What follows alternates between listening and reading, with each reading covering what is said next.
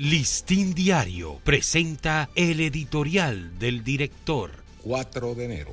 La ruta del declive. Primero se fue perdiendo el respeto a los padres y a los maestros.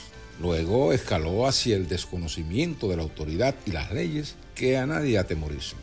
Y más adelante quedó tendida la alfombra para que se llevara a cabo una sistemática ruptura con las normas de la decencia y el pudor, elevando la amoralidad a grados nunca vistos. Ese proceso corrosivo de las tradicionales bases de la sociedad dominicana ha discurrido tan rápido que ya los narcos generosos son fácilmente encumbrados en las cúpulas de los poderes del Estado.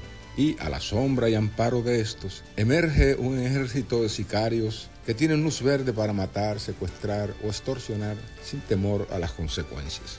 La intronización de estos nuevos ejemplos, entre comillas, de éxito que alcanzan popularidad e idolatría popular al repartir dinero y favores que ganan en el narcotráfico o en el mal llamado género urbano, es otra de las simientes que abonan la emergente sociedad del desacato.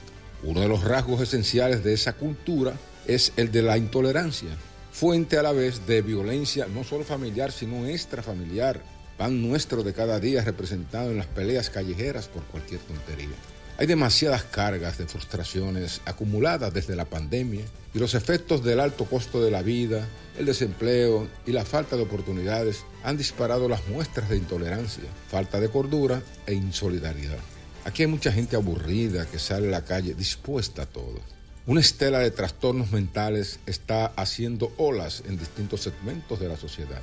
En medio de estas brumas, muchos se preguntan si vale la pena existir o seguir viviendo aquí. Listín Diario presentó el editorial del director.